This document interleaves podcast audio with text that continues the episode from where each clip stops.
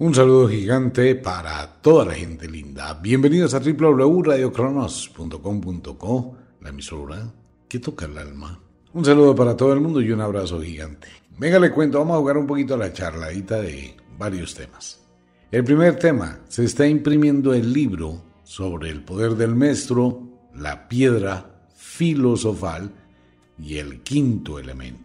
Vuelvo a recordarle a todos los oyentes, este es un libro que no se debió escribir y que muchísimo menos se debe entregar. Esto le va a cambiar la vida a muchísimas, si no a todas las mujeres que lo lean.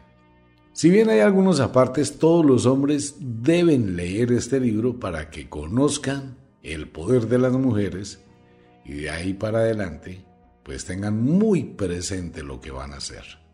Quiero hacer un comentario. Desde hace muchísimos años, pues me he declarado feminista, defiendo a la mujer, defiendo a cada ser humano que puede producir la vida. En la antigüedad, a las personas que les debo muchísimo, que fueron las brujas, con una gran sabiduría, y que la iglesia las asesinó de la peor manera, y no solamente las asesinó en las hogueras, ¿no? La iglesia asesinó el espíritu de las mujeres, llevándolas a la esclavitud total y al sometimiento absoluto de los hombres. Todos los hombres, todos, absolutamente todos, hemos nacido de una mujer. Pero no se le ha dado el valor a la mujer. Si bien hay mujeres que son muy chéveres, hay otras que son terribles realmente y que llevan unas vidas y tienen unos temperamentos imposibles. Pero son mujeres donde está plasmada la naturaleza. El concepto machista que nace con el Dios macho, por eso es siempre la pelea que se tiene con las mujeres devotas que van a la iglesia a rezar y son las que más se rasgan las vestiduras cuando uno dice Dios no existe y la Virgen María es el invento de la iglesia para que la gran mayoría de mujeres sean sometidas. Como este no es un programa moralista, sino es un programa de la escuela de la magia, pues así hablo. La iglesia es la culpable de que la gran mayoría de mujeres sean esclavizadas, sometidas, anuladas, vejadas, humilladas, destruidas, pisoteadas y muertas a piedra. Los defensores de Dios, muchísimos, nunca han leído la Biblia. Y es incómodo ver a una mujer vendiendo la idea de Dios, ¿no? Si nunca ha leído la Biblia. Pero se rasgan las vestiduras, sufren, lloran cuando vemos las noticias de lo que pasa en el Medio Oriente, cuando la pidan a las mujeres, cuando los seguidores fanáticos de los dioses, y si la mujer comete un error, ¡pum!, le cortan la nariz, le sacan los ojos, le amputan salvajemente el clítoris para que no tenga sensibilidad y no sienta, ¿no? Esa mutilación salvaje creada por la iglesia es muy tenaz.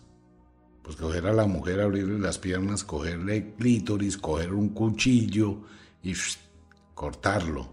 Eso es terrible, ¿no? Ese tipo de cosas impuestas por Dios. Pero no se preocupe que a los hombres también les hacían lo mismo, ¿no? Cogían el prepucio del hombre, lo colocaban en una tabla y la santa circuncisión. Pobrecitos los hombres que se mandaron a hacer esa vaina. En serio, y hay médicos que lo recomiendan, eso es una física tontería. Cualquier persona que lea un poquito sobre anatomía y fisiología, el prepucio es el que protege al glande, al pene. Por eso debajo hay una telita que se llama el frenillo, que es el que permite que el prepucio se desplace hacia adelante o se recoja hacia atrás para que uno se haga la higiene normal. Pero en la iglesia no, en la iglesia pues es que les gustaba otra cosa, ¿no? Por eso el rey David, feliz cuando se fue a coger a los pobres filisteos, tenía que llevarle 100 prepucios a Dios en pago de que le quitaron el arca. Y David fue y trajo 200 prepucios, una vaina súper asquienta. Porque Dios no solamente pedía prepucios, pedía hemorroides y entre más grandes para él eran más ricas. O sea que imagínese lo que hacía David ir y buscar filisteos con hemorroides, quitarles el ano y quitarles el prepucio. Eso lo dice la Biblia.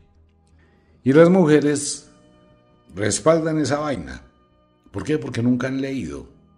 Si todas las mujeres leen lo que es el Éxodo Levítico, donde están las leyes de Moisés, la famosa charia, que convierte a las mujeres en una porquería. Es así de simple, ¿no? Y esa es la palabra. Cuando les dicen que cuando estén menstruando, son inmundas, sucias, cochinas. Y para acabar de completar, les hacen un lavado de cerebro grandísimo con su cuentecito de la Virgen.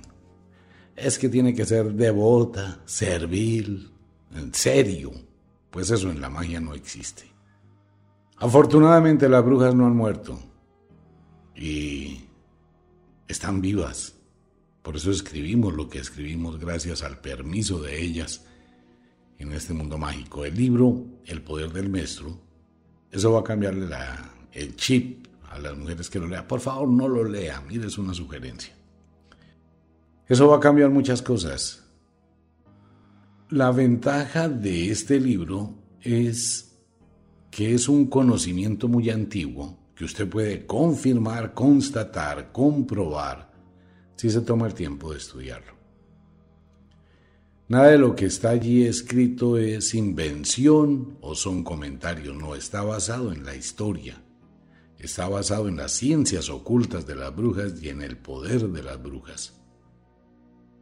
Ese poder que todas las mujeres llegaron a tener antes de la iglesia en el caso de la cultura griega, en el caso de la cultura china, y otras culturas que veneraban a las mujeres. Y era la mujer la que mandaba, era la matriarca que estaba empoderada. Y precisamente por el poder que tienen las mujeres, es que la iglesia se llenó de celos, de miedo, y empezó a anularlas, ¿no?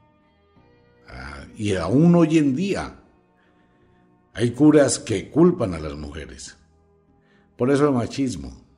Pero bueno, ese es un tema solo para brujas, solo para las mujeres que rompen ese esquema, que dejan de ser serviles, que cambian ese espíritu que les impusieron, esas limitaciones mentales, de ser exclusivamente esclavas de un hombre en la casa. Afortunadamente están despertando y deben despertar mucho más. Pues bien, ese es un tema que vamos a ir tratando y va de la mano, obligatoriamente va de la mano con el mundo de los vampiros. El maestro y los vampiros se llevan de la mano, el maestro y las vampiresas van de la mano, el maestro y la brujería van de la mano. ¿Que a mucha gente no le va a gustar? Sí, de eso soy consciente. Pues nada de lo que yo hago le gusta a mucha gente, ¿no? La gente sigue peleando es que usted está en contra de Dios. No, yo no estoy en contra de Dios porque Dios no existe. Estoy en contra del negocio de Dios para limitar y esclavizar la mente de los seres humanos. Y ahí vamos y la gente va despertando. La gente va mirando, dándose cuenta de la realidad. Por ejemplo, me escriben algunas personas, hoy estamos jugando a la charladita que en estos días estábamos comentando que leyeran Levítico, ¿no? Todo lo que es el capítulo de Levítico. Gente que ha tenido su Biblia ya en la casa abierta en los salmos y eso es una adoración, la cosa más tenaz, ese libro sangriento, terrible. Es una... Eh, la Biblia es un libro de miseria humana. Pero la gente dice, no, pues que tipo está loco, ese es un hereje, es la encarnación del diablo, Lucifer, Belcebú, Astarot. Qué chévere, tengo una legión de demonios. Entonces la gente empieza a leer Levítico y se le quita esa venda de los ojos, se les cae esa venda y que qué. O empiezan a leer otros apartes de la Biblia y qué, ¿cómo así? Porque nunca lo habían visto. Pero cuando lo empiezan a ver, descubren la verdad y la verdad os hará libres. Ah, eso lo dijo Jesús, pura carreta. Eso lo dijo un filósofo hindú, solo que la iglesia se copió. Entonces cuando empiezan a leer y se empiezan a dar cuenta y siguen, mire, cojan la Biblia donde usted quiera. y ábrala donde usted quiera y léala donde usted quiera y solo va a encontrar muerte, destrucción, violencia, desgracia, tristeza, corrupción. Entonces cuando la gente se toma ese, ese pedacito tan importante que se llama empoderamiento, cuando me estoy empoderando, cuando soy capaz de romper mi limitación mental y decir, venga, voy a mirar, no por lo que esa persona dice en la emisora, no por el comentario que hago, no por lo que digo, sino porque usted tiene la voluntad de decir voy a dar ese paso. Voy a coger la Biblia, venga, voy a abrir aquí donde dice todos los capítulos, todos los libros que hay, voy a buscar a ver qué es lo que dice el Levítico. Léalo, solo ese. Y así después quiere, pues busque a Ezequiel, donde Dios le dice a Ezequiel que tiene que ir a comer pan con excremento humano, por no decir otra palabra. No es muy común, pero no la voy a decir. O donde las mujeres son prostitutas, como en el caso de Ana en Samuel. Uf. Entonces cuando la gente se empodera, sea hombre o mujer, eso es empoderarse, ¿no? Venga, voy a mirar en mi Biblia, la que compré enchapada en oro, la que tengo ahí en la sala, en el atril del comedor, abierta en los salmos, muy tenaz, de verdad. Y si la tienen los salmos, ya se leyó los salmos. Ahí están las siete frases que dijo supuestamente Jesús antes de morir, en la cruz. Porque eso es copialina tras copialina. O le hace a la historia de Sansón, que también nace de una virgen. Cuando esto pasa, se abre la mente. Al abrirse la mente uno tiene conciencia de ser humano y tiene un despertar interno que le sacude el alma, claro, porque se da cuenta que fue engañado durante muchísimos años por los curas, por el profesor de religión. Esa vaina deben prohibirla. No me meto en política, porque no. Pero adoctrinar a los niños en la iglesia y adoctrinarlos en el colegio y los papás adoctrinarlos también en la casa. El papá, venga papito, vamos a rezar. El ángel de mi guarda, en el nombre del Padre, el Hijo y Espíritu Santo. Amén. A ver, empecemos. Ángel de mi guarda, dulce compañía, no me desampare. En serio. Le estoy diciendo al niño que él no sirve, que él no vale, que tiene que colocar su vida en otra cosa. Le estoy diciendo que Dios rige su vida. No, tengo que enseñarle al niño a que Él rige su vida, a que Él tiene su poder, a que Él tiene su fuerza y que debe confrontar, enfrentar y construir su destino.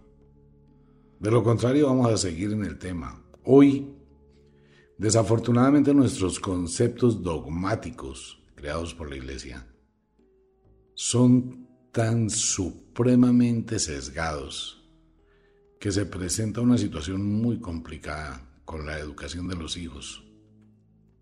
Sin salirme del tema, estamos viendo la charladita. Muchos papás colocan el grito en el cielo porque hoy los niños se están observando a través de videos, redes sociales, programas de televisión, películas infantiles, la diversidad sexual que hay en el mundo. Entonces mucha gente pelea porque dos niñas se están besando o porque dos niños se están besando. Pero ¿cómo así? Mi hijo no puede ver eso. Ajá. ¿Por qué no? Si no es diferente a lo que él sale a ver en otros medios de comunicación y en la vida diaria que es real. Pero le estoy diciendo a mi hijo que si está viendo en una película que dos niñas se besan o dos niños se besan, eso es pecaminoso, eso es malo. Pero no le estoy diciendo a mi hijo la violencia que existe con la pedofilia de los curas somos una doble moral, ¿no? Tenemos unos conceptos equivocados frente a la educación. Entonces cometemos una serie de errores por un dogma impuesto, pero ¿qué pasa? Que cuando usted lee la Biblia, descubre la verdad y es cuando su chip cambia y usted se empodera. Y ya vamos, quiero felicitar a varios grupos que se están creando gracias al libro Mentiras de la Biblia, que está súper económico, hay 10 ejemplares en Bogotá, para que si alguien lo quiere.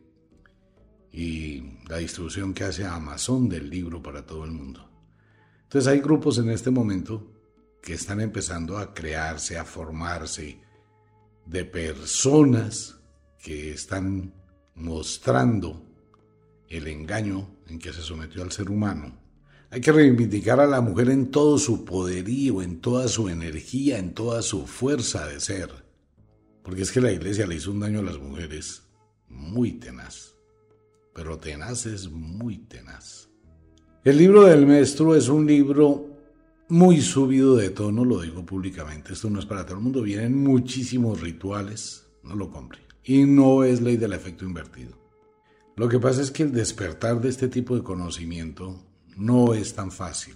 Ya a muchos hombres no les va a gustar que su mujer cambie, que su mujer se empodere, que su mujer diga un momentico, consigamos quien venga a ayudar a la casa porque me voy a poner a estudiar, me voy a poner a adelgazar, me voy a poner a tener mi economía. Dos cosas deben tener todas las mujeres, pero eso no se lo enseña en la iglesia, ni en la casa.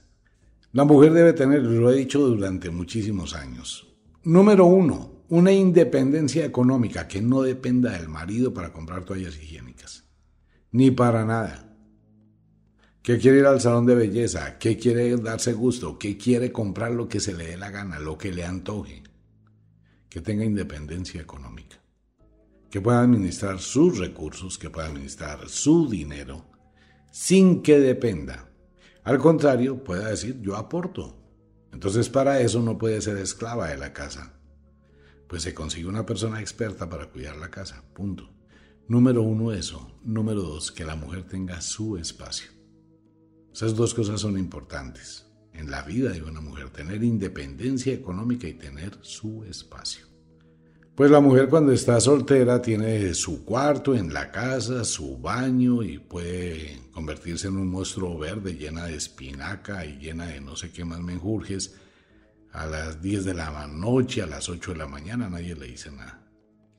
Pero cuando se casa tiene que renunciar absolutamente a todo. Entonces empiezan los problemas con la pareja, ¿no? Pero cuando la mujer se empodera, dice un momentico, yo tengo derechos, yo quiero y yo puedo. Entonces eso va a empezar a afectar a los maridos. Ah, pero ¿qué vas a trabajar si yo te doy todo? Ese es el problema, que le da todo y no deja que ella sea. Las mujeres tienen unas capacidades enormes, increíbles, y una fuerza de voluntad, pues imagínense, están hechas para criar. Tienen el poder de confrontar y enfrentar todas las cosas de la vida en pos de sus deseos. Entonces cuando un hombre les dice les doy todo, las anula, les corta las alas, les impide crecer. Pero qué bien cuando un hombre encuentra una mujer que es complemento de su vida, que está igual a él, que crece igual con él, que proyectan igual hacia el futuro.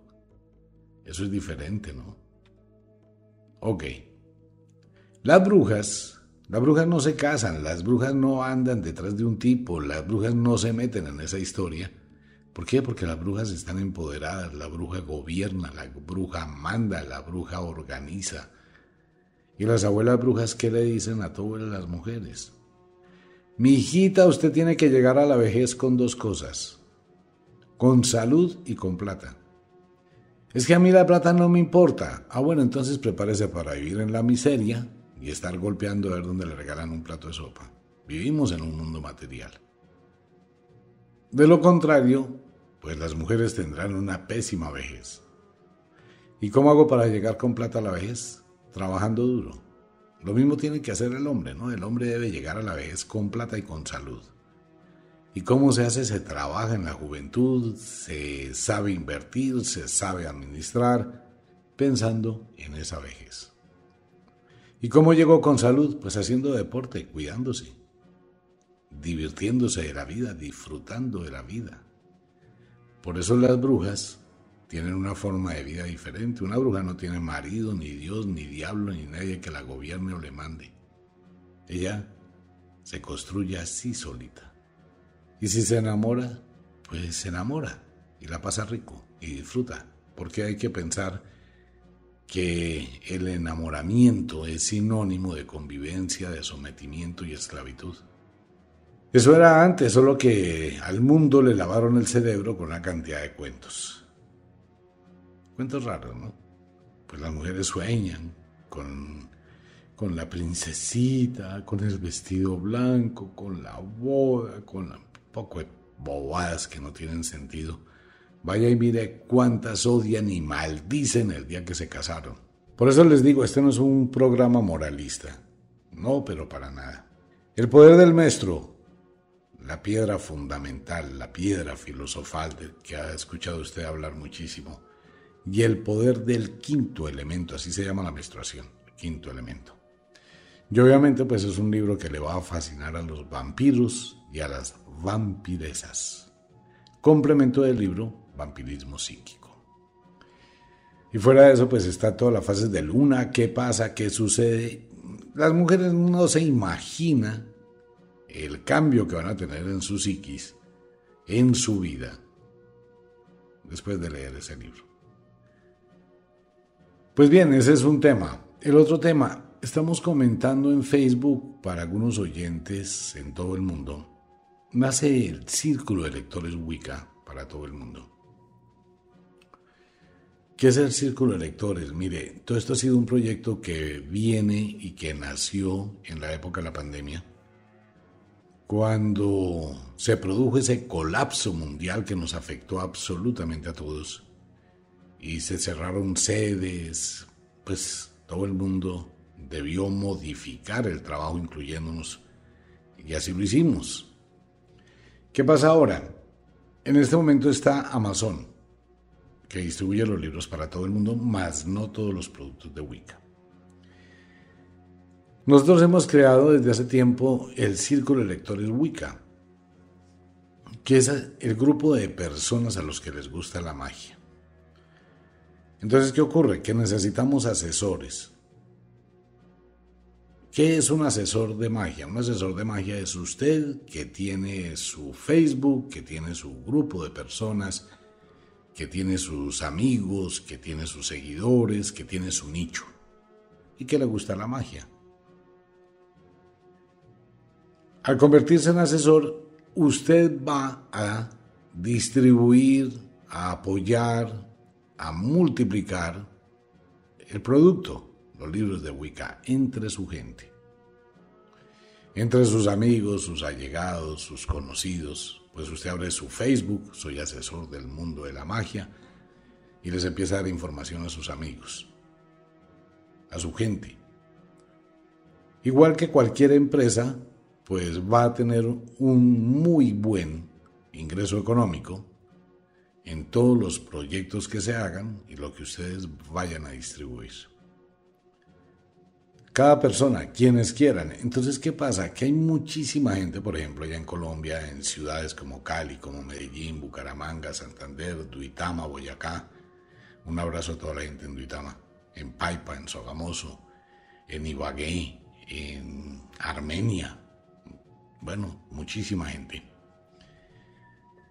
que ha escuchado el programa durante muchísimos años, cuando se hacía por otras emisoras, por ejemplo en Venezuela y en otros países, en España, en Italia.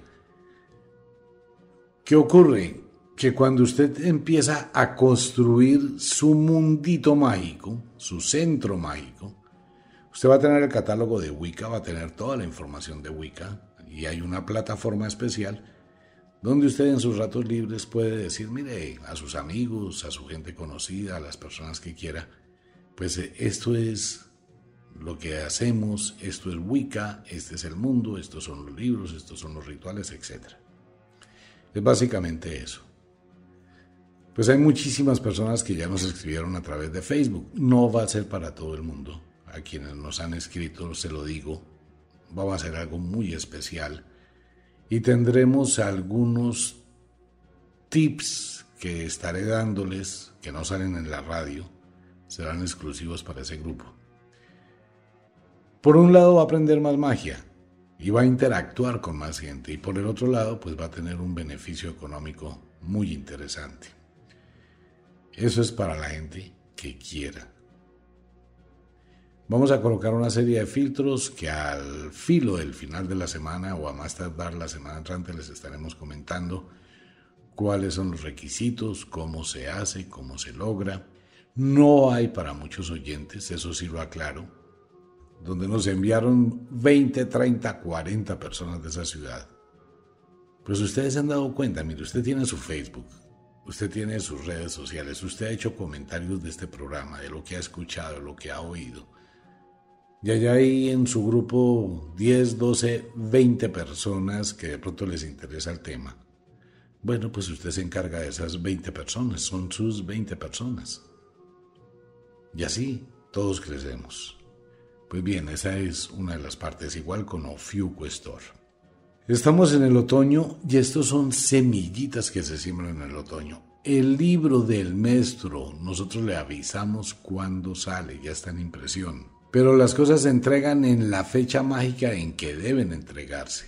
No por capricho, sino porque todo tiene un momento especial en la vida y en el mundo de la magia. Todo tiene un instante en el cual las cosas deben ser. Estamos en el otoño, momentos de la siembra, donde nos proyectamos hacia el futuro y empezamos ese cambio y ese conocimiento que empieza a tomar muchísima fuerza en todo el planeta Tierra, el renacer de la magia. Y ese renacer de la magia lo vemos hoy en todo, ¿no? Vemos cómo la magia ha regresado con una fuerza descomunal en todo, en absolutamente todo.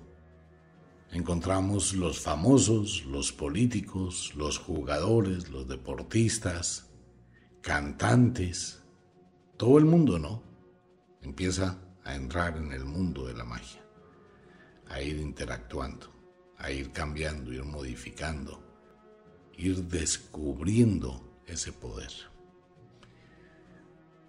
Pues bien, ese era el tema para el día de hoy y los invito a los demás libros. Lea, investigue, sálgase del común denominador Empiece a luchar por su vida, dele el valor a la vida que verdaderamente merece. Trate de conquistar su espíritu. Quiero enviarle un saludo a todos mis amigos en Ibagué. De eso voy a hablar más adelante en otro programa, porque me preguntan que si el viaducto tiene algún tipo de energía para que se esté suicidando casi todos los días una persona allá en Ibagué. Sí, en cierta forma, eso empieza a fortalecer una energía psíquica, un campo polipsíquico, es un fenómeno muy difícil de manejar. El sufrimiento de los suicidas que se han ido acabando con su vida en ese punto, ellos quedan allí y esto va formando una energía. Esa energía se comunica o se conecta con la gente que está sufriendo y los atrae. Los atrae como pasó durante muchísimos años en el salto de Tequendama esa energía se convierte en un polipsiquismo y empieza a atraer. De pronto mucha gente no conoce el tema, pero parece que una de las cosas que neutralizó el salto de Tequendama y los suicidas del salto de Tequendama, porque eso era igual, cada ocho días o todos los días, una persona se tiraba de la piedra del suicidio. Ustedes recuerdan un cantante de música que estaba enamorado de la cantante Claudia de Colombia, que era Noel Petro. Y él un día cualquiera se fue desnudo a la piedra del suicida, y allá se puso, eh, sí, el burro mocho. Y allá se puso a cantar una canción, ¿no? Me voy para el salto de mi, vida, pero no es a suicidarme. Eh, así más o menos. Eso parece que atenuó un poquito esa energía que existía allí.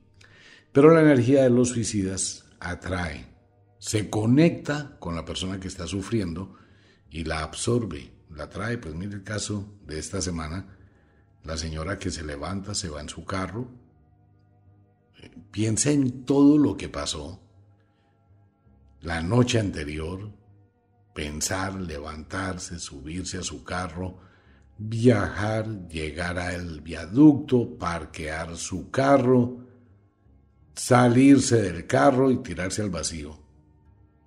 Pues piensa si esa persona estaría consciente. Por un momento. Entonces algo más está actuando.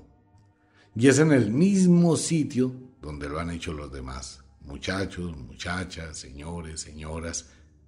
Igual. Porque esa energía se conecta. Esa energía busca. ¿Para qué? Para fortalecerse. Eso hay que ponerle mucho cuidado. Eso llega a producir unos eventos catastróficos. Y cuanta más publicidad le den al tema, más se conecta la gente con ese sitio. Y puede despersonalizarse, ¿no? La energía puede poseer a alguien que no tenga la conciencia, simplemente sintió un deseo, se le nubló la conciencia, esa energía lo poseyó, la poseyó, y si tiene un problema emocional que no pudo controlar, pues simplemente va y se suicida. Se necesita tener muchas agallas para llegar, pararse, ver el vacío y saltar. Y también se necesita no conocer lo que le pasa a los suicidas.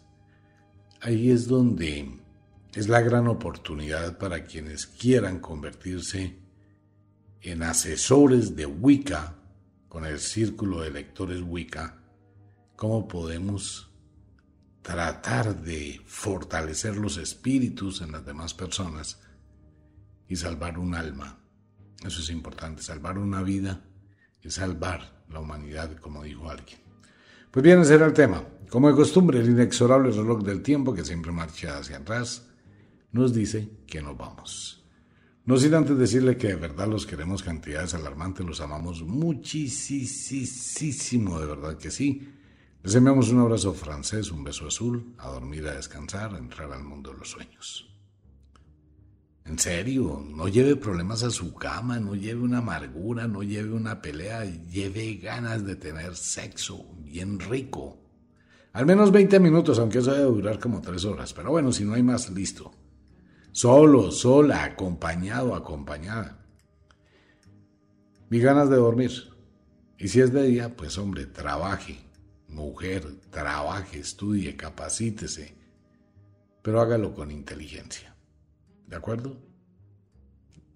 Un abrazo para todo el mundo. Nos vemos. Chao.